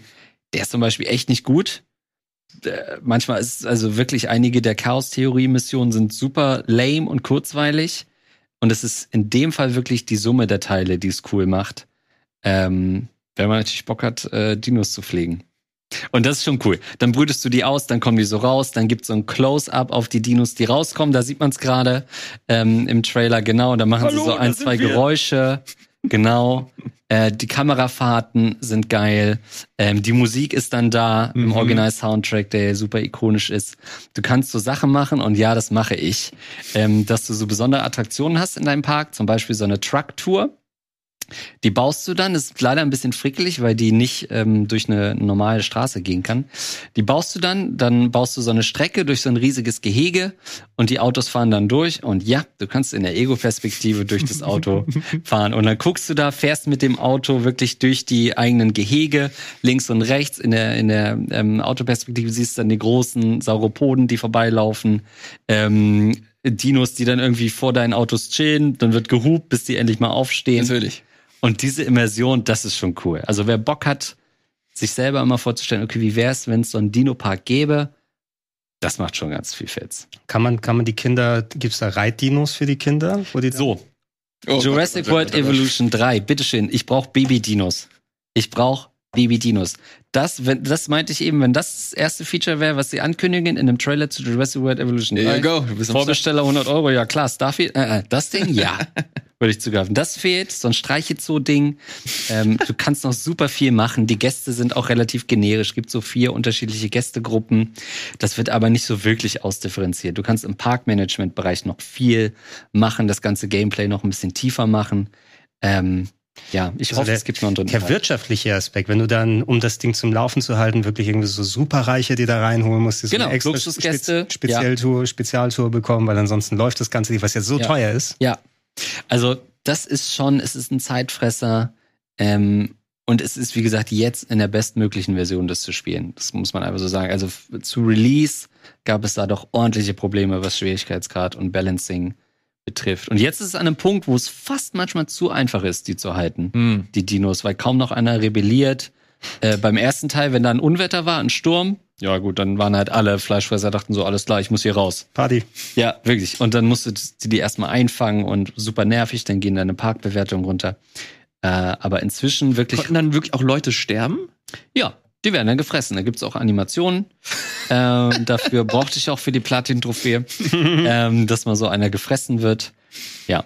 Aber jetzt ähm, ist es auf jeden Fall das insgesamt bessere Spiel, auch wenn nicht alles besser ist als beim ersten Teil. Wenn man sich aber sagt, hey, ich will eigentlich nur eine coole Kampagne spielen, ähm, über so fünf Inseln, dann würde ich sogar fast sagen, holt euch erstmal den ersten Teil. Ich finde es wirklich aufrichtig toll, dass du, wir reden hier wöchentlich über Armored Core, Baldur's Gate, Starfield, und dass du jetzt hier, ja, heißt es Jurassic World Evolution 2 mitbringst. Ja. Gibt der Sendung nochmal eine schöne Farbe. Jetzt guck mich nicht so an. Ja, behalt mich so in Erinnerung wie vor diesen 15 Minuten. Nein, Unsinn. Ich, ich meine das wirklich ernst. ähm, Also auf einer Party hatte ich jemand über Dinos gefragt und durfte sich das jetzt anhören. Yo, aber ich wollte nur die Uhrzeit wissen. ey, es hat aber auch komplett ge geklappt, mich wieder zu infizieren. Ich war bei dieser Exhibition in Köln, bei so einer Live-Action-Sache mit Dinos, hab mir alle Filme nochmal gegeben, also ja, hat funktioniert. hast du dir die Apple Plus Doku angeguckt? Nee. Ja, das lass mal lieber, wenn du, wenn du den T-Rex immer noch cool finden möchtest. Okay, gut. Ich, ich habe es bisher noch nicht durch Jurassic World 3 geschafft, muss ich zugeben. Ich fand den ersten ja gar nicht so schlecht, ja. aber der zweite war ein bisschen dumm. Und der dritte irgendwie, hm, I don't know. Die besten Filme sind der erste Jurassic Park und der erste Jurassic World, weil mhm. sie dir diese Immersion zeigen, was ginge, wenn ich Gast wäre in so einem Park. Und das machen die Spiele auch am besten, dass du sagst, boah, ich roll hier in so einer Kugel durch die Gehege, ich fahre im Truck, es gibt eine Seilbahn, wo du über den Gehegen langrutscht. Das sind die Sachen, wo du sagst, okay, das würde ich gerne mal bauen. Und das ähm, fängt das Spiel ganz gut ein. Jurassic World Evolution 2, wenn euch das interessiert. Im Essential gibt es das? Ja, ich glaube, es war im Juni, Juli drin. Also wer es sich gesichert hat, kann das noch spielen. Und ich, wenn ich mich nicht irre, war der erste Teil auch im Game Pass. Der zweite auch. Der zweite auch? Ja, okay. vielleicht ist das sogar immer noch. Habe ich noch nicht gecheckt. Also checkt auf jeden Fall eure Subscriptions ab, äh, falls ihr das spannend findet. Vielen Dank, Andreas, äh, für diesen Dino-Exkurs. Machen wir weiter mit Machen wir weiter mit Gregor. Gregor, du hast nicht nur Starfield gespielt, äh, sondern äh, hast auch wieder ein bisschen Retro-Kram mitgebracht. Mhm. Und zwar nennt sich das, ich hoffe ich spreche da richtig aus, äh, Taito Milestones 2. Ja, weil es sind auch Dino-Spiele drin, da passt es ja ganz gut. äh, ja, Taito Milestones 2 ist äh, eine weitere Retro-Collection. Ähm, Taito natürlich ein sehr alt eingesessener Spieleentwickler, äh, Bubble Bobble und so weiter stammt von dir. Ich glaube, die gehören mittlerweile, ähm, Space Invaders, gehören ah, mittlerweile zu ähm, Square, aber die bringen auch viele Retro-Sachen, unter anderem in den Arcade Archives. Das sind ja so Download-Versionen von alten Arcade-Spielen, ähm, die es für ein paar Euro gibt. Und einige wurden jetzt mal wieder in so einer Collection zusammengefasst. Äh, auf der Switch habe ich es gespielt für 40 50 Euro kriegt ihr zehn Spiele, ähm, gesammelt von 80er bis Anfang der 90er. Und sind ein paar wirklich große Klassiker dabei. New Zealand Story, äh, Darius 2 in der originalen Drei-Screen-Fassung, was in der Arcade mit drei Screens nebeneinander gespielt wurde. Mhm. Ein äh, futuristischer, fischbasierter Shooter. äh, einige Top-Down-Shooter wie Gun Frontier, äh, einer meiner Favoriten, Liquid Kids äh, ist mit dabei, was quasi so ein bisschen Bubble Bobble 4 wird so ein bisschen angesehen, mhm. wo du mit äh, Wasserblasen herumläufst in 2D-Leveln. Legend of Kargan, alter Klassiker von Menace hier in der Arcade-Fassung. Und ähm, ich meine, ich spiele solche Retro-Collections ganz gerne, weil da eben so coole Spiele von Anno dazu mal nochmal ähm, ja, äh, neu aufgelegt werden, auch noch einem neuen Publikum ähm, dann weitergegeben werden. Bei diesen Collections, die Spiele an sich, die gibt's dann im großen Teil auch als, da ist Dino Rex übrigens ein Dino Fighting Spiel, was nicht der Primal Rage ist. das ja. sieht ja großartig aus. Ist auch mit dabei, äh, kannst du dir gerne, äh, gib ich dir mal rüber zum Spielen, Andreas. Äh, oh, Metal Black, ein sehr schöner äh, Horizontalshooter, der hier mit drin ist. ähm, diese Retro-Sachen jetzt hier, ein Großteil von denen, Arcade Archives ist eine Reihe, wo du eben solche Sachen als einzelnes Spiel kaufen kannst, zu dem Preis meist von sieben Euro, auf vielen verschiedenen ah. Plattformen verteilt. Und was diese Collection macht, der Großteil der Spiele ist schon als ähm, diese Arcade Archives Download Downloads ähm, auf der Switch und ich meine auch auf anderen Plattformen, das ist so ein bisschen verteilt. Da sind sehr viele alte Arcade-Games, wo du sagst, okay, die bekomme ich dann und habe dann nochmal Quick Saves und viele Einstellmöglichkeiten für das Bild und Filter, die ich dazu packen kann und alles, also die modernen Annehmlichkeiten. Und ähm, du kannst anscheinend ein bisschen sparen, wenn du dir diese Collection holst. Statt sieben Euro pro Titel, dann vier Euro pro Titel. Mhm. Es sind eine Handvoll Titel dabei. Ich glaube, Dinorex, warte mal, ich habe es mir aufgeschrieben. Solitary Fighter, Dinorex und Darius 2 gab es nicht separat zum einzelnen kaufen. Also die kriegst du nur in dieser Collection oder in anderen Collections drin. Äh, und ähm, ja, wenn du dir die nicht einzeln holen möchtest, sondern diese Collection dir holst, musst du schon dann schauen, ist mir diese 40 Euro wert? Das ist, glaube ich, eher wirklich was für Sammler. Wie gesagt, sonst ist man besser damit beraten, oh, ich kenne vielleicht noch aus meiner Kindheit New Zealand Story, kaufe ich mir das dann einzeln und bin damit äh, dann ganz äh, glücklich. Ansonsten müsste es meines Erachtens um einiges günstiger sein, weil qualitativ kann man sich jetzt nicht beschweren. Die erste Milestones Collection von vor einem Jahr plus oder wo es die gegeben hat, hatte auch eine wesentlich schlechtere meines Erachtens Titelauswahl. Hm. Da waren so Anfang der 80er Spiele dabei, wo du sagst, dafür 40 Euro ausgegeben. Ist nicht dann so unbedingt meins. Äh, aber hier ist die Auswahl auf jeden Fall besser. Man kann sich entweder entscheiden, ist das was für einen, ist das mir die Ausgabe wert, weil spielerisch und umgesetzt sind die einwandfrei. Die Arcade Archives sind meistens auch eben ganz gut, aber man muss nicht alle Titel dann da haben. Und äh, ich freue mich, dass ich sowas wie Liquid Kids und New Zealand Story dann mal wieder weiter so zocken kann. New Zealand Story, ist es das mit dem Küken? Ja, mit dem Kiwi. Ich habe, ich keine Ahnung, ich habe am Wochenende oder was gestern oder ich weiß es nicht mehr, habe äh, Twitter angemacht und Sam Barlow, der der der Her Story gemacht mhm. hat und Immortality, hat wirklich auf Twitter gefühlt tausend Tweets gespammt mit New Zealand Story und Vielleicht Videos hat er diese Archives dann gespielt Yeah, gerade, ne? ich ich habe keine Ahnung, wa- hä, woher kommt das denn jetzt? Und dann heute schreibst du mir ja gut, ich will diese äh, Collection mitbringen. Dann gucke ich mir das an und dann sehe ich äh, Footage davon. Der hat auch einen Anscheinend Code. hat er sich äh, Der, der hat auch einen Code bekommen, ja. So sieht's aus. anscheinend nee, ich glaube, der hat da eine der hat Kindheitserinnerungen, äh, so wie er Ja. äh, so enthusiastisch wie er Also ist gespielt hat. eins meiner meistgespielten Spiele auf dem C64 damals. Ja, die C64-Version. Ich kann mich als kleiner Pimp noch erinnern, mit dem Joystick schön durch Auckland und andere Locations sind, weil das spielt in Neuseeland und das große Walross entführt deine Kiwi-Freunde. Kiwi, der kleine gelbe Vogel. Die Ah, heißen Kiwis. Äh, dann auch. Und dann bist du so Jump'n'Run-mäßig unterwegs und fliegst durch die Level. Also habe ich sehr viel Nostalgie für. Sehr gut. Tai 2 Milestones äh, 2 gibt es unter anderem für die Switch oder nur für die Switch? Also ich hab's auf der Switch, aber ich kann mal gucken, ob es das noch in anderen Varianten hier gibt. Ich habe die Seite hier irgendwo noch auf. Ah Ja, und Dinorex zeige ich dir dann mal. Ich weiß nicht, ob du Primal Rage. Es gibt auch ein Jurassic Park 2 äh, Fighting Game für die PlayStation 1. Ja, Ah. wo du Dinos gegeneinander so Fighting Game mäßig in den Ring packen kannst. Nee, Äh, das ist mir zu albern. äh, hast, hast du was dagegen, wenn man Dinos abschießt? Weil da gibt's auch einen schönen Lightgun-Shooter von Sega. Ey, generell die Dino-Spielszene boomt. Also klar, Ark und sowas hat man auf dem Schirm. Es gibt so viel Kram wie äh, Primal Carnage und so weiter, wo du auch, äh, wie heißt denn das andere? Müssen wir mal nach Exoprimal oder so? Nee, nee. Ja, ja. Exoprimal. Exoprimal, ja. Wo du halt so als Dino selber auch startest, von so einem kleinen Dino und dann haben, spielen andere auch Dinos und du bist irgendwie so ein Krokodino im Wasser und wirst halt vom Baby-Dino zum größeren Dino. Also die Dino-Szene boomt. Ich verstehe nicht, warum das hier im Game Talk nicht häufiger Platz findet. Ja, äh, ich habe noch, ich habe zuletzt in meiner Steam-Liste das äh, Telltale-Spiel noch gefunden. Das gab's ja in Jurassic Park Telltale-Spiel. Ja. was Was? nicht- Wirklich? Kennst, du das nicht? Nee. Äh, es war auch, glaube ich, nicht so gut angekommen, aber ich habe es von mir in der Steam-Liste drin, natürlich nie gespielt. Ähm, aber es war so aus der Ära, wo Telltale nicht mehr so erfolgreich war. Mhm. Hast du das gespielt? Nee, nee, um Gottes Hä, das ist doch das ist doch wie für dich gemacht? Nee, nee, nee, nee, nee, nee. Mir geht's schon um das Parkmanagement primär. Ah, Es geht schon um, um angucken, wie sie zusammenleben. Gar nicht unbedingt äh, nur Dinos, die Du sich spielst kämpfen einen oder so. Wissenschaftler namens Geoff Joldblum, der dann da unterwegs ist. Nein, die haben die Jurassic Park-Lizenz, ja. Ein Lego-Spiel gab's ja auch, ne? Ein Lego-Spiel gab's ja auch von, von Jurassic Park. Stimmt, ja. ja, ja. ja. Und natürlich sehr viele. Oh, es gibt demnächst eine Jurassic Park Retro Collection, wenn wir schon bei Taito Milestones, die übrigens nur auf der Switch ist, Taito ja, Milestones, hab ich auch schon geschaut. gesehen. ähm, wo die alten, ich glaube die Mega Drive und Super Nintendo Jurassic Parks, Mhm. das habe ich auf dem Super Nintendo habe ich das gespielt, so als Top-Down Zelda Adventure mit äh, Ego-Shooter Parts, äh, wo du mit mit Nachtsichtgeräten an äh, Raptoren vorbei bist und so. Das, äh, die die werden wohl anscheinend noch mal neu aufgelegt als Collection. Ah ja, okay. Ähm, ich, jetzt, jetzt, bin ich neugierig. Sowas wie Ark oder so interessiert dich dann auch nicht? Naja, Ark ist ja, also, das ist ja sehr Multiplayer-lastig. Genau, also Und da, aber da hast du ja. in Sachen Atmosphäre Ja, ja. Halt wirklich so Dino-Kosmos. Ja, Das das ist ja stimmt. was ja, äh, das stimmt, aber da geht's ja auch viel ums Reiten und Zähmen und so ein, zwei Clans, die da irgendwie online alles dominieren. Ähm, ich will schon so eine Singleplayer-Erfahrung haben. Ich will schon in Ruhe meinen Park bauen können. Wa- Warte das mal, ab, bis wir. Ist das Arc 2 mit Vin Diesel? Ja. Okay, ja, warte das mal, bis, bis Winnie Boy dann mal das Genre an sich reißt. Ich warte ab. Okay, alles klar. Ey, ich würde Geld dafür bezahlen, so ein Andreas Avatar zu sehen, der gerade so ein Brontosaurus zähmt und dann so einen kleinen Park da aufbaut. So Hammer. Naja.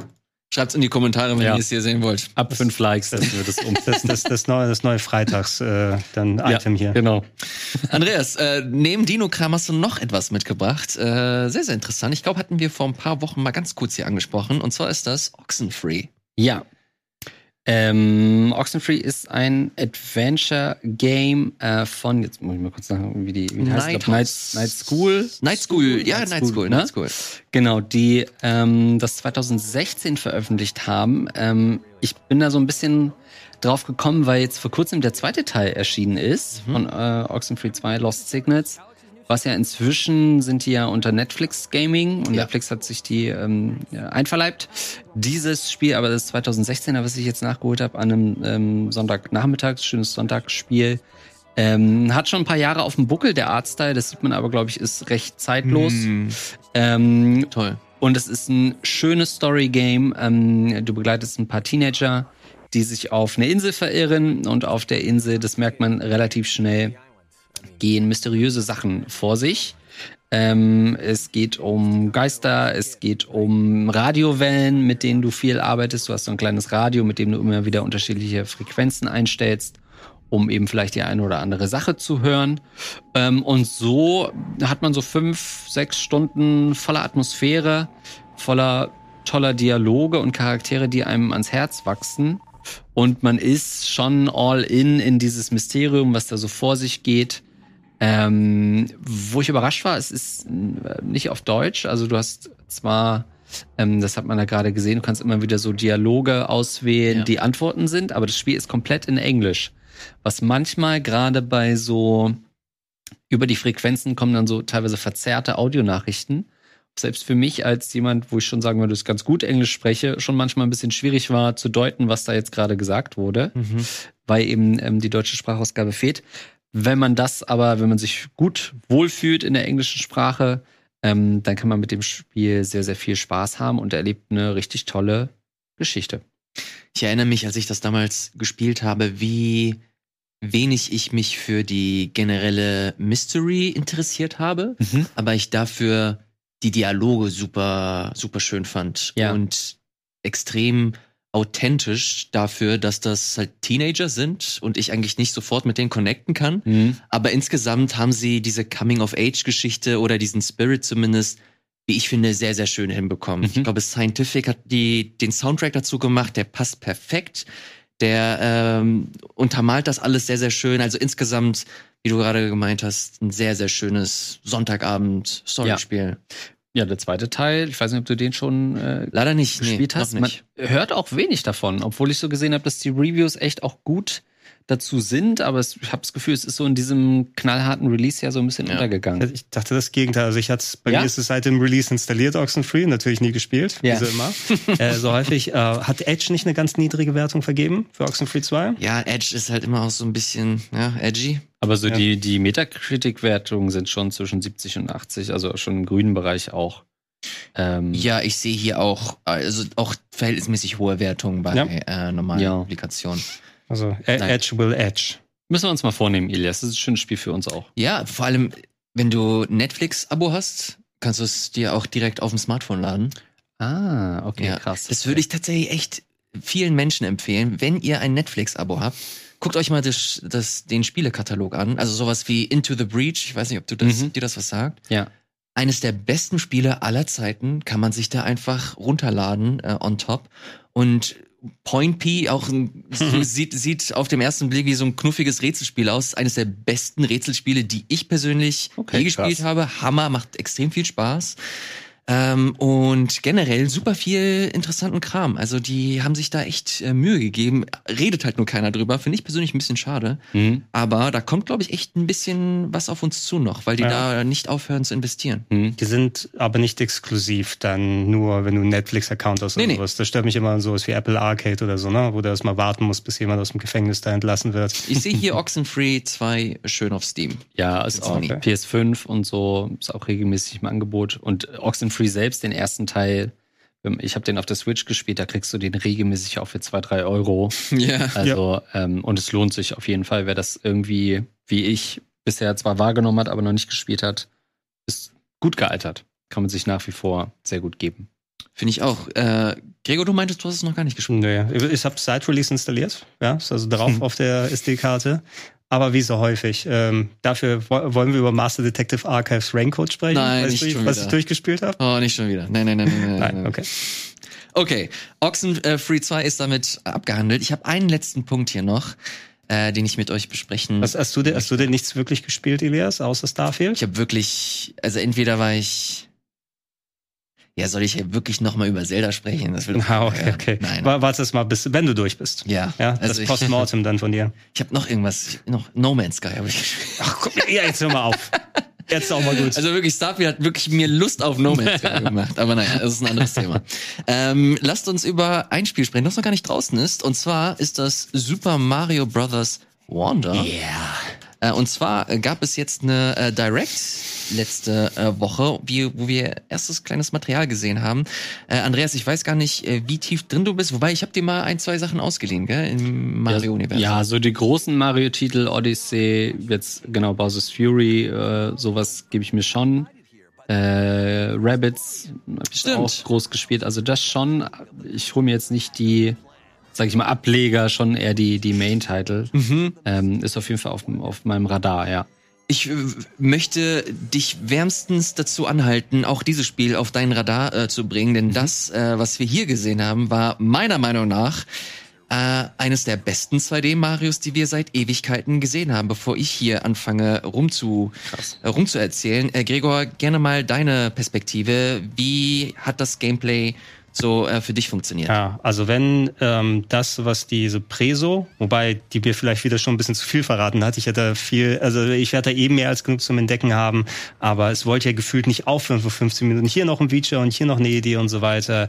Äh, und der Entwicklungsprozess soll ja auch wohl so gewesen sein. Die haben die einfach mal machen lassen und alle Ideen verbauen, wie ja. äh, lustig sind. Laut Devs gab es keine Deadline. Ja, wenn. Das, die haben einfach gemacht. Also wenn äh, das, was die, die Präsentation und die Trailer versprechen, eingehalten wird, dann haben wir das Game of the Year hier. Ne? Also dann, dann sehe ich nicht wirklich dran vorbeikommen. Schönes, neues 2,5D oder ein 2D-spielerisches Mario. Wenn das Leveldesign, der Ideenreichtum, die Spielbarkeit, die Abwechslung funktionieren, äh, ich will jetzt nicht, also es hört sich ein bisschen abschätzig an, wenn du sagst, New Super Mario Bros. sind gut, weil New Super Mario Bros. ist natürlich schon gut. Äh, Auch an aus heutigen Gesichtspunkten würde ich das contesten. Ja, nee, die sind, die sind schon ziemlich gut, aber natürlich ähm, auch relativ uniform gewesen nach einiger Zeit. Ne? Also nachdem New Super Mario Bros. auf dem DS, glaube ich, angefangen hat, das waren ja alles nur Evolutionsstufen, so im visuellen und spielerischen Bereich. Und die waren zwar schon cool, aber nach auch so viel Mario Maker mit der Standard New Super Mario Bros. Formel habe ich genug gespielt jetzt hier. Und dann das doch 2,5D mit einem eigenständigen Stil, mit eigentlichen, mit eigenen Gameplay-Ideen, äh, mit äh, noch und nöcher dann Spielsystemen, die verbaut sind. Das Einzige, wo ich hier vielleicht gesagt hätte beim Trailer, äh, so von wegen, okay, dass sich die eigenen Figuren nicht unterschiedlich spielen, wäre vielleicht etwas, was nochmal mhm. äh, mich hinterfragen lässt, weil ich will schon mit Luigi höher springen oder mit Daisy und mit Peach schweben oder so. Äh, nichtsdestotrotz, sie haben mir mehr als genug Ideen. Es, ist, es wirkt fast schon ein bisschen, ich habe so starke Mario World und Mario 3 Vibes bekommen, so wie die Level aufgebaut sind von den Versatzstücken und den Ideen her. Äh, ich ich freue mich so enorm drauf. Es ist auch nicht mehr so weit hin. November, meine ich. Oktober. Oktober. 20. Okay, dann Oktober und dann November haben wir Mario RPG. Mhm. Dann so kurz darauf. Na, endlich kommt mal was dieses Jahr. End, endlich kommt mal was, ja, das und Alan Wake und ach, komm ja. auch so mit. Assassin's Creed habe ich noch. Stimmt, das wird auch noch dann da sein. Äh, nee, ich war echt überzeugt und ich hoffe, das funktioniert alles vielleicht. Ähm, so das eine oder andere Element, man muss mal gucken, wenn wir es dann mal selber spielen, von wegen aus diese quatschenden Blumen, die du zwischendurch hast, die wirken charmant. Ich frage mich auch, wie ein Gumba schmeckt, wenn die das so sagen. Nach Hühnchen, I don't know. Äh, aber vielleicht werden die auch ein bisschen äh, zu viel dann. Ne? Also die, die haben auf jeden Fall nicht aufgehört mit Ideen. Äh, wie, wie war dein Eindruck, Elias, dass du es gesehen hast? Ich, ich habe ich hab jede Sekunde geliebt. Also es hat, es hat so viel Spaß gemacht, sich das anzusehen. Vor allem äh, hast du endlich mal einen Artstyle, der äh, expressiv ist, der halt ein bisschen Charakter zeigt. Das finde ich zum einen großartig und dann hast du ähm, ich weiß gar nicht, Andres, das musst du dir so vorstellen, dass du so Wonder Seeds hast und wenn du so ein Wonder Seed nimmst, mhm. dann entwickelt sich das Level, ich kann mal hier so ein bisschen vorspulen. Ja, da wird da wird's so ein, ein Fieber, Bonus-Fiebertraum-Sequenz, wo du auf einmal komplett andere Perspektiven haben kannst oder der Level verändert sich oder du siehst das Spiel auf einmal von oben. Genau, dann entwickelt sich das Spiel im Grunde zu so einem Drogentrip. Dann hast du im Grunde ähm, Rohre, die plötzlich zu, zu Raupenschlangen werden. Du hast auf einmal, da ist es, ja, genau. du hast auf einmal irgend, irgendwelche Büffel, eine Büffelherde, die dich, äh, die dich jagt. Dann hast du äh, eine Perspektive, einen Perspektivwechsel, wo du nicht mehr in 2D Mario spielst, sondern eins aus der ISO-Perspektive. Mhm. Dann bist du plötzlich eine Stachelkugel, die du von A nach B äh, äh, liefern musst. Mhm. Dann musst du von irgendwo von A nach B springen oder oder äh, schweben. Äh, das Ziel ist es, dich mit jedem Level irgendwie zu überraschen, dass dich irgendwas nochmal ähm, aus dem, aus dem, ja, wie sagt man's? Nicht aus dem Alltag, sondern aus dem Konzept bringt. Aus dem Konzept bringt. Vielen, vielen Dank. Dann bist du auf einmal ein Gumba und äh, die Rollen werden vertauscht, du musst abhauen und so weiter. Das war Mario Galaxy das Tolle, ne? Das konnte dich mit ja. jedem Level, mit eigenen Ideen dann überraschen und du gesagt hast, ey geil, cool, dass ihr dran gedacht habt. Genau, und das hast du bei, das hast du bei jedem Level. Und das finde ich persönlich mega beeindruckend, dass sie äh, versuchen zumindest den Anspruch haben, dich mit jedem Level, wie du gesagt hast, aus dem Konzept zu bringen, dir was Neues zu geben, dich zu überraschen. Du kannst alle Level oder so wie ich es zumindest verstanden habe, in einem Gebiet so angehen, wie du es möchtest. Du hast keine, du hast keinen linearen Pfad, sondern kannst dir selbst aussuchen, wie du das jetzt entsprechend auswählen kannst. Und dann hast du on top, was ich so geil finde, und hier sehen wir die Badges.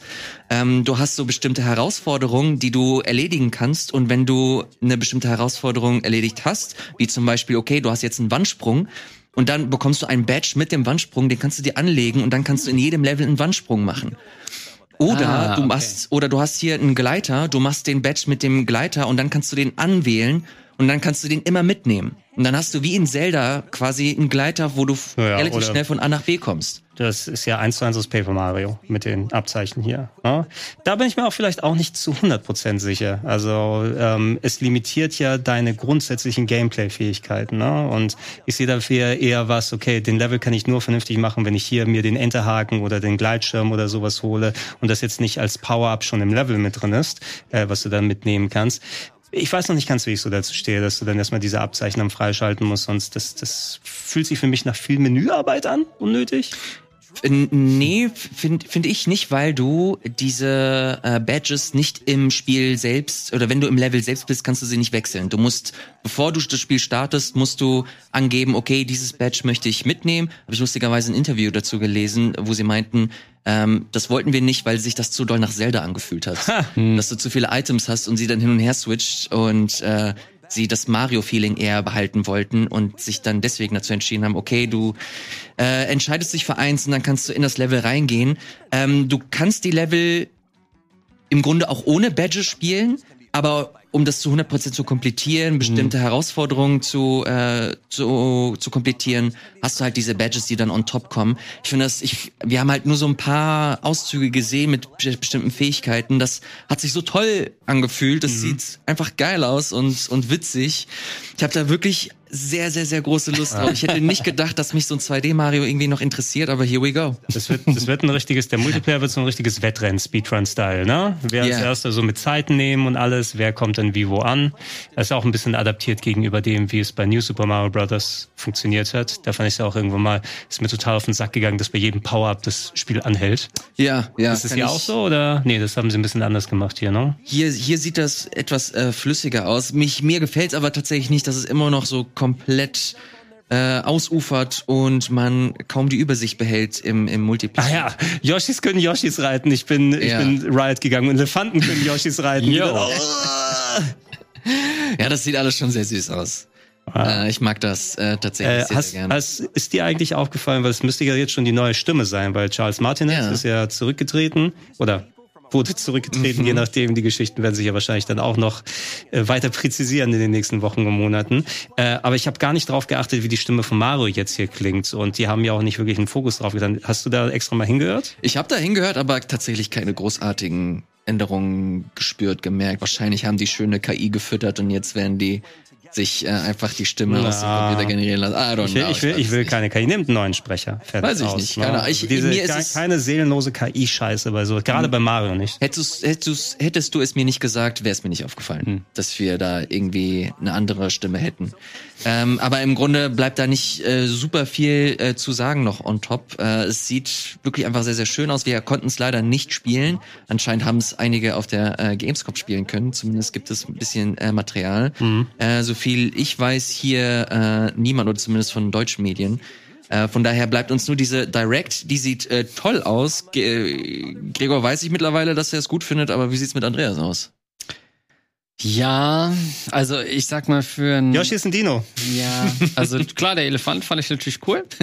ähm, ich glaube, ich warte eher auf das äh, neue RPG im Mario-Universum, weil ich irgendwie so diese 2D Parcours-Style-Plattformer, irgendwie ist das Jump'n'Run ist nicht so richtig meins. Das habe ich jetzt auch wieder gemerkt bei dem Bowser's Fury äh, Schrägstrich Mario 3D World. Naja. Das 3D World habe ich relativ schnell zur Seite gepackt, weil ich da irgendwie nicht die Geduld für habe. Mhm. Ähm, aber ich fand den Multiplayer jetzt auf den ersten Blick sah der ganz gut aus. Das kann ich mir schon eher vorstellen. Lass uns das Wenn der zusammen probieren. Ja. So einen kleinen Multiplayer, dann werden wir noch mal sehen, wer wen reitet. Finde ich gut. Ähm, Spielt ihr gemeinsam auch äh, Sternfuchs nochmal bitte? nein. Uh. nein. Nein, nein, nein, nein, nein, nein, das ist, die Nummer ist durch. Warte, warte dann Sternenfuchs 64 auf beim nächsten. 20. Oktober äh, erscheint die äh, ganze Nummer dann und dann ist es gar nicht mehr so weit hin. Ja, Mario RPG kommt dann noch, aber dann kommt die neue Switch so langsam aber sicher Ja. immer näher. Die Ja. Gerüchte werden immer lauter. Abwärtskompatibilität wird wohl gesetzt sein. Ich, ich sag's dir, in den nächsten zwei, drei Wochen Nintendo Direct und Ankündigung. Nein. Für, Wei- Nein. für Weihnachten? Nee, nicht für Weihnachten, aber dass das irgendwann dann nächstes Jahr kommen wird. Aber ich meine ein Announcement, ne? dass wir wissen mal, wie das Ding heißt, wie das Ding Mhm. ausschaut. Äh, du sagst ja, Elias, immer weiter, es trickelt so weiter durch an, an Infos. Äh, ich brauche jetzt mal was Neues von denen. Du brauchst noch mehr Kram, noch mehr zuspielen. Nee, ich brauche eine neue Hardware, damit der alte Kram endlich vernünftig läuft. Ja. So, so flüssig läuft Zelda auch nicht. Du hättest bestimmt 14 Stunden sparen können in deinem Leben, wenn das alles flüssiger gelaufen wäre. Oh, weiß ich Ja gut, nicht ganz so viel, aber äh, Also nicht, ich dass die, Zelda ist eigentlich nicht, weniger Nee, nee, Zelda Spieler. ist, ja, wir haben uns gewöhnt an die 20 FPS bei Zelda, bei Tears of the Kingdom, aber äh, selbst viele der alten Sachen nochmal dann vernünftig zu spielen, weil so viel wie das geruckelt hat auf der Switch und wie einfach soft und kantig das aussah, Mhm. da würde ich die alten Sachen auch gerne nochmal darauf zocken. Das sagen die Menschen, die jeden Tag äh, sich mit Videospielen auseinandersetzen. Braucht so jemand wie Andreas eine neue Switch? Ja, ich habe jetzt auch gerade noch mal so ein bisschen überlegt. Also klar, so Sachen wie Akku nerven natürlich. Die Joy-Cons sind nicht mehr die besten. Aber ich meine, ihr habt es gerade selber gesagt, solange sowas wie Zelda eigentlich ordentlich läuft, was ja schon der Primus der Konsole ist. Ich meine, so ein Mario 3D wird dem auch nicht alles abverlangen oder 2D. Ähm, äh, fehlt mir gerade das Spiel, wo ich sage, das kann ich wirklich nur mit einer Switch 2 genießen. Mhm. Weil ich nutze es primär, um entweder so First-Party-Sachen nachzuholen, die eben exklusiv auf der Switch laufen, oder eben so Indie-Dinger. Und die laufen halt auch. Also für einen Oxen Freeball jetzt keine äh, Switch 2. Das würde ich mir erstmal angucken. Ich würde mir persönlich wünschen, dass die nicht viel größer als die erste Switch oder sowas ist. Weil wäre auch immer der Grund, warum ich die Switch eher mitnehme als das Steam Deck, was mir einfach so ein zu großer Klumpen das ist. Steam Deck Ja, ist größer keinen absoluter Fall. Quatsch. ja, aber Ja. größer als, also die ist ja schon ein Brocken, die Switch. Ja, mit der, mit der OLED ist ja der Screen größer Ja. geworden, oder? Ja, die habe ich mir letztens in einem Mediamarkt angeschaut. Äh, Da wurdest du ganz wumbrig. ja, ja, da habe ich wirklich, also für eine Millisekunde dachte ich mir, ja gut, mein Zelda-Spielstand jetzt da weitermachen, hätte ich jetzt auch nichts gegen. Ähm, der Screen sieht großartig aus. Also es, mh, ich glaube, am Ende hat's nicht gereicht. Ich werde mir auf keinen Fall eine neue Switch Nee. kaufen. Nee, da, dafür ist der Zug abgefahren. schon Ja, das, äh, das ist Blödsinn. Aber ich bin jetzt auch nicht 100% sold für eine neue Switch. Also, die müssten halt schon mal Tag zeigen, eins, zack. Die müssten halt schon zeigen, was sie, äh, Ja, was es, sie da es, veröffentlichen es wollen. sollte, natürlich muss ein Game oder so ist damit sagen. Nur, dass du die Hardware holst, um die alten Sachen nochmal zu spielen, da muss irgendwie so ein System Seller dann Ja. gleich mit dabei sein. Wenn es jetzt dieses Line-Up, was sie haben, wenn das das Launch-Line-Up für die Switch 2 oder was auch immer dann wäre, ne? wo du sagst, okay, Mario Wonder, Mario RPG, ähm, Mhm. vielleicht jetzt hier die 3D Mario Tag 1. 30 Jahre. Und ne? da stehe ich im Mediamarkt. Ja, oder sie sagen jetzt hier, okay, da habt ihr das bekommen. Switch 2 kommt nächstes Jahr mit Odyssey 2. Ne? Mhm. Äh, Aber sowas brauchst du auch, finde ich. Sowas brauchst du auch. Ja, ja, 100 Pro. Odyssey 2. Sonst, Ja. also, und wenn es nicht Odyssey 2 ist, dann wüsste ich schon gar nicht, was das sein soll. Nee, ne, die, die, die bauen doch auf jeden Fall nach einem 3D Mario. Ja, Da Ja, ja, das auf jeden vorbei. Fall. Das auf jeden Fall. Ob es aber Odyssey ist oder vielleicht nochmal was ganz anderes. Who knows? Ob es vielleicht, ich sehe hier gerade ein Thumbnail mit Hollow Knight Silk Song. Jo, was ist damit eigentlich? also, was niemals. ist damit? Ja, Andreas, das ist eine sehr gute Bist du in den DMs von, von Cherry? Bist du drin da? Also, Also die bekommen von mir Spam-Nachrichten. Ähm, keine Ahnung, keine Ahnung. Das sollte vor eineinhalb Jahren, glaube ich, erscheinen. Ähm, seitdem ist absolute Funkstille. Hier und da bekommt man so ganz leichte Blobs mit. Ähm, es wird irgendwann erscheinen. Lass- irgendwann wird's erscheinen. Lass die machen, wenn das für das Spiel besser ist. Äh, das Nervigste daran war eben so, oh, jetzt kommt Silsong, jetzt kommt Silsong von den hardcore Aber der Zug ist ja mittlerweile auch Ja, zum Glück. gefahren. Boah, Also mittlerweile. kriegen wir das auf den Sack, ey. ja, selbst die sind gerade so, na gut, dann offenbar nicht oder so. Aber das wäre schon so ein Spiel, wo ich sagen würde, okay, da kann man Knight andere. hat dir gefallen, ne? Ja, das war schon Hammer. Diese ganze Welt. Ich finde es fast ein bisschen schade, dass es kein Prequel ist. Also zu jedem dummen Spiel gibt es ein Prequel. da hätte ich gerne Ja, mal die Welt gesehen, das, das Königreich, wie es alles, ähm, also wir kennen es ja nur im verfallenen Zustand, mal wirklich den Weißen König zu erleben und diese ganze Welt, das wäre schon mal ganz geil. Mm. Naja, warte ich halt, bis die, äh, bis die äh, Schwester da bereit ist.